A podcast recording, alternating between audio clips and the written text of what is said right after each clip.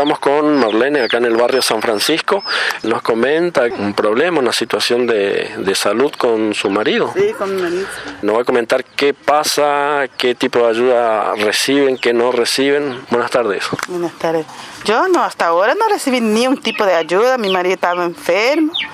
Tenía que comprar medicamentos de sale 335 y no me pudieron conseguir. Dijo que no me puede porque yo tengo mi sueldito, madre siete hijos y que, que, yo tengo que comprar medicamento y vivir con ese. Dijo, no, no me puede dar ni que sea un kilo de, de azúcar ni que sea para mis chicos. ¿Usted pidió mercadería? Sí, también? pedí también y no, no, no me puede dar porque yo tengo mi sueldo. ¿Con quién usted habló? Y con la doctora Chuma, que esa es la jefa de los, de los- dijo que no, que ese, con ese nosotros vivimos, con el- mi sueldito. Y no puedo, si mi marido hace un mes y medio que está enfermo, sufre la columna. Tiene como era problema en la columna, que hay días que camina, hay días que no puede caminar. Y ahora se fue al médico a ver si consiguen que sea un calmante para que se calme el dolor. Y no puedo conseguir el medicamento. Hasta ahora no conseguí. Con ella no.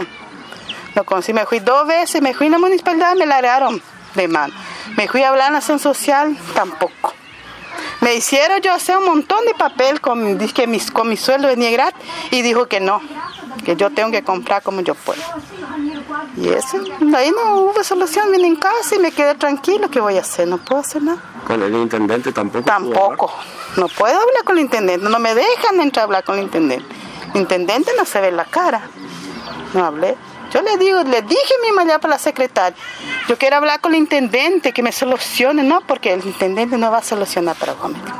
Y ahí que yo se vine en casa. vez. Y ahí me quedé tranquila en casa. Estoy haciendo lo que yo puedo por él.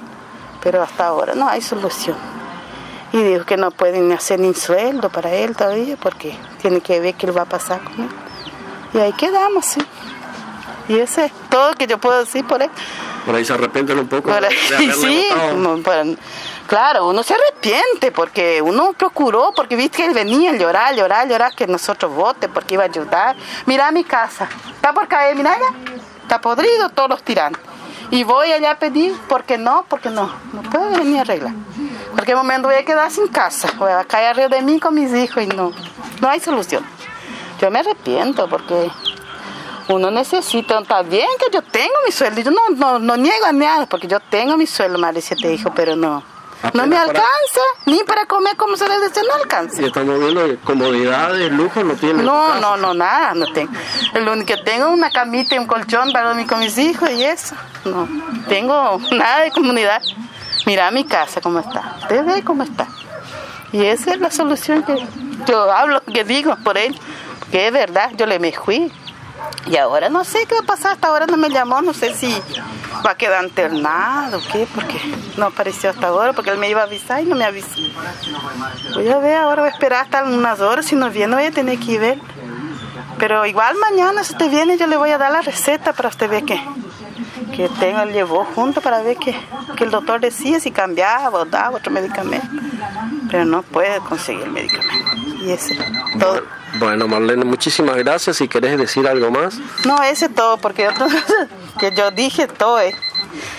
todo. gracias.